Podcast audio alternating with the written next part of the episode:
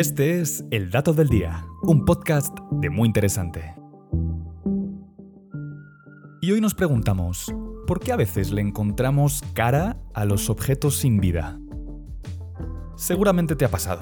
Vas caminando por la calle y te das cuenta que diferentes casas o puertas o coches tienen cara. Y según el diseño, algunos parecen enojados, otros tristes o algunos felices. A este fenómeno de encontrar caras en todos lados se le conoce como pareidolia, y un estudio asegura que esta capacidad de ver rostros en las cosas está asociada con nuestros sentimientos más básicos y con nuestra capacidad de empatía. Por eso no es raro encontrar a niños pequeños jugando a verle caras a las cosas, y lo que es más curioso aún, Tendemos a pensar que las caras en los objetos son masculinas, pero casi nunca femeninas.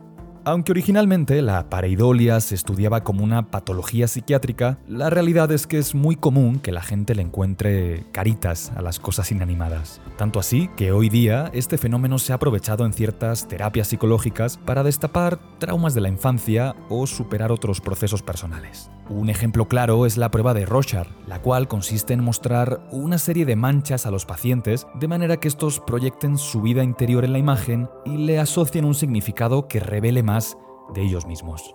Por otra parte, este fenómeno también ha sido fuente de inspiración para algunos artistas visuales como Salvador Dalí o Giuseppe Arcimboldo, quienes han usado la pareidolia para desarrollar piezas de arte que retan a la mente.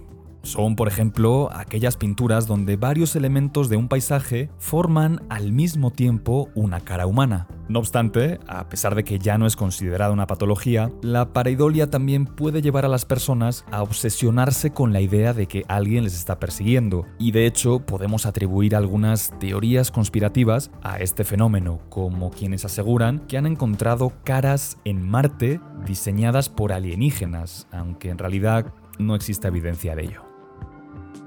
Y este fue el dato del día. No olvides suscribirte gratis a nuestro podcast y seguir todos nuestros contenidos en muyinteresante.com.mx. Hasta la próxima.